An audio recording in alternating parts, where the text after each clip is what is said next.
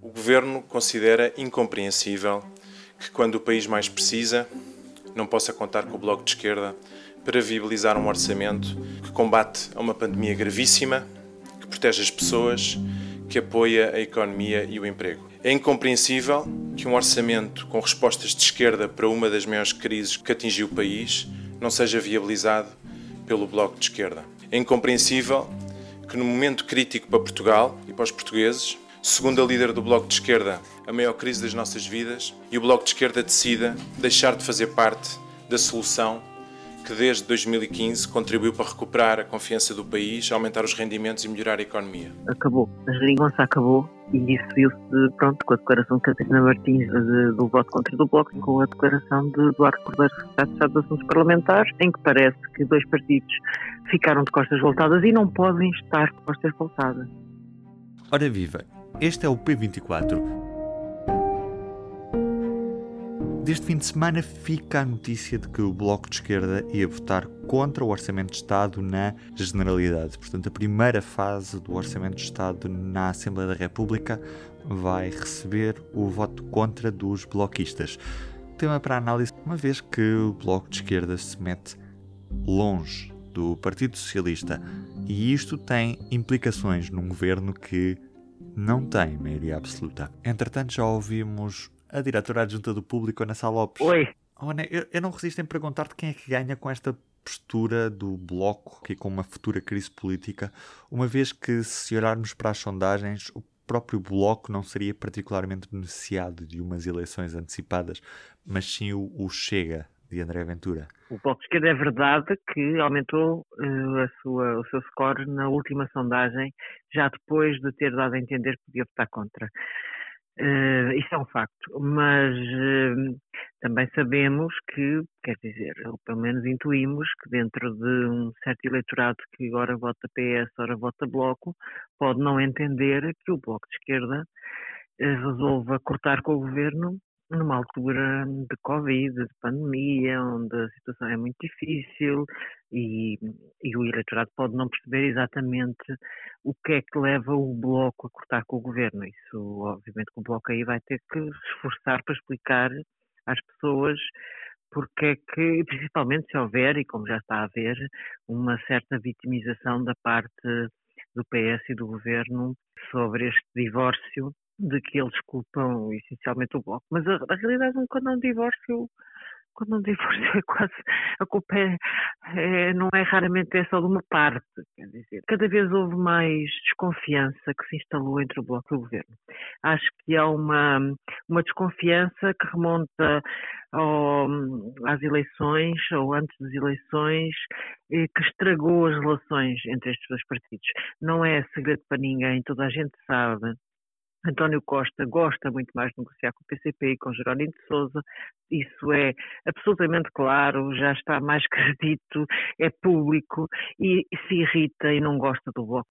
Ora, o problema é que o PS precisa de, de um partido como o Bloco de Esquerda, porque eu não sei como é que vai ser, a sério, eu estou muito preocupada porque não sei como é que, com as relações no Estado em questão, como é que se vai aprovar um orçamento no próximo ano dando de barato que este está aprovado, dando de barato que o PCP, que, que se absteve agora, também se abstém no final, porque na votação final global o PCP também foi duro. O PCP eh, dá este voto, mas também foi bastante duro em relação ao governo.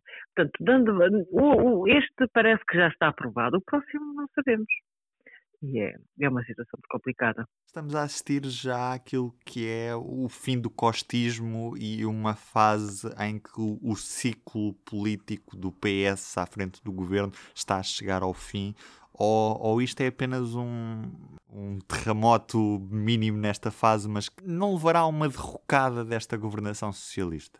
Eu confesso que faço parte das pessoas que acham que estamos no princípio do fim do costismo obviamente não é para amanhã, não é para o ano que vem, mas que eh, começaram a cair pedras nessa montanha que podem conduzir a uma derrocada daqui a dois anos. Acho que já é visível que não o António Costa de 2020 para 21 não é António Costa de 2015. Não é, de todo. Está passaram, passaram-se muitas coisas e ele tem tomado decisões e tem tomado Nomeadamente, eh, ele deixou, até acho que na relação com o Bloco, deixou que a sua, a sua raiva pessoal que ele tem, ou sua, o seu gosto, se interferisse na, na relação que era necessário que tivesse com o Bloco. Independentemente das pessoas do Bloco poderem ser muito irritantes, mas aqui não. Isto é política. Isto, isto é política e é uma necessidade que o PS minoritário tem de fazer todo o possível para negociar até ao fim e até ao último minuto. Eh, vamos lá ver se isso ainda é possível que voltem às mesas de negociações. Vai haver eh, uma votação na especialidade, mas eh, tenho a sensação que as coisas já estão muito estragadas. E quando as coisas estão estragadas, começamos a.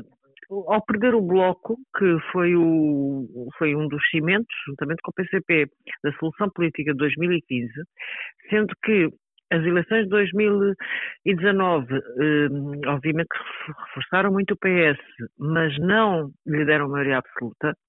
Se aquilo era o cimento e se começamos a assistir a, a, a estas derrocadas, qualquer dia a casa cai, não é? E o PCP acaba por ficar bastante preso a este orçamento, uma vez que, estando o bloco de fora, provavelmente não resta alternativa aos comunistas se não viabilizá-lo através de uma abstenção na votação final global. Vamos ver ainda, eh, vamos ver ainda.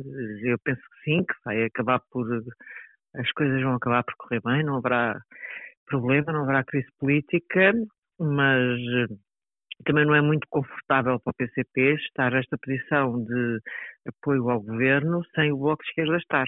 Isto, isto não é, é uma situação não é confortável para ninguém não é, não é fácil para ninguém, não, não é, é muito difícil também para o PCP isso, estar, estar, estar sozinho. Temos agora a sondagem das eleições presidenciais, vão ser vão funcionar como uma espécie, acho que a votação de João Ferreira, eu sei que são coisas diferentes, mas a votação de João Ferreira e a votação de Marisa Matias vai também, vai também refletir os acontecimentos que estamos a assistir no, com o Orçamento de Estado. Vamos ver, penso que que o PCP já tinha, já perdeu, o PCP perdeu muito nas eleições de 2019 por, hum, e em parte, aliás, foi reconhecido pelos dirigentes por ter apoiado o governo PS. Não sei, não sei sinceramente. Ana, eu sei que tu és uma grande apreciadora dos Açores e da política açoriana.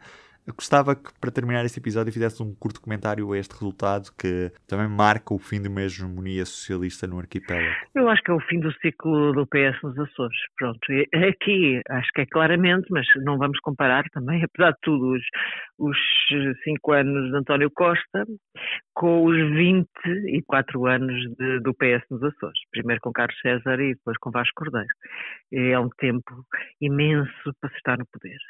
Quer dizer, eu acho que é um milagre, é um milagre de facto, e tem sido, e é um, é um defeito, obviamente, do PSD regional, que o, que o, PS, o PS neste momento está há mais tempo no governo do que Mota Amaral, o, o líder histórico da autonomia, do fundador da autonomia dos Açores, o primeiro líder eh, regional, o primeiro presidente do governo regional eleito pelo PSD, esteve, teve 20 anos. O PS já vai em foi 1996, 2020 é fazer as contas, 24 anos. É muito, não é? Portanto, até o milagre que o PS ainda consiga ter aquela votação que teve, mas agora perdeu a maioria e obviamente que, aliás, nas próximas eleições, daqui a quatro anos, Vasco Cordeiro, que conseguiu substituir Carlos César, e mantendo maiorias absolutas, vai, vai ter que se retirar, virá outro candidato do PS e aí será a oportunidade do PSD, que se não conseguir ter essa também, eu não sei quando é que terá alguma outra. Mas, mas o PS sim, sim. Mudou o ciclo. Mudou, os Açores mudou o ciclo ainda com PS muito forte, mas, o, mas já é o, é o, sinal de mudança de ciclo. E o resultado chega é, é motivo para estarmos de olhos abertos naquilo que pode vir a ser um resultado chega a nível nacional em próximas eleições, nomeadamente autárquicas e depois numas futuras legislativas? Acho que sim. Acho que o resultado chega nos Açores a eleger de repente dois deputados.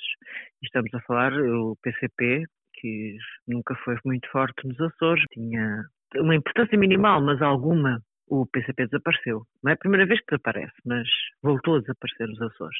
E o Chega eleger dois deputados é uma coisa muito violenta, é uma coisa que, que faz pelo menos tocar as campainhas para as presidenciais, onde Ventura é candidato, e depois, obviamente, para autárquicas e futuras legislativas. É evidente que sim, acho que é, é, é claramente um partido que está a fazer um caminho de implantação uma extrema-direita que nós pensámos que acabava no CDS, no tempo em que Paulo Portas dizia que a direita acabaria no CDS, não podia haver mais direita, tinha que ser a parede, mas a verdade é que o Chega parece que está a chegar, viu, e a, e a vencer, a vencer obviamente no seu nível, mas no seu nível de pequeno partido, mas a ter, a ter resultados bastante preocupantes para quem se preocupa com aquele fenómeno, obviamente. Ana, muito obrigado, foi um prazer ter falado contigo. Ah, obrigada. E do P24 é tudo por hoje. Eu sou o Ruben Martins. Resta-me desejar-lhe um bom dia. Até amanhã. O público fica no ouvido.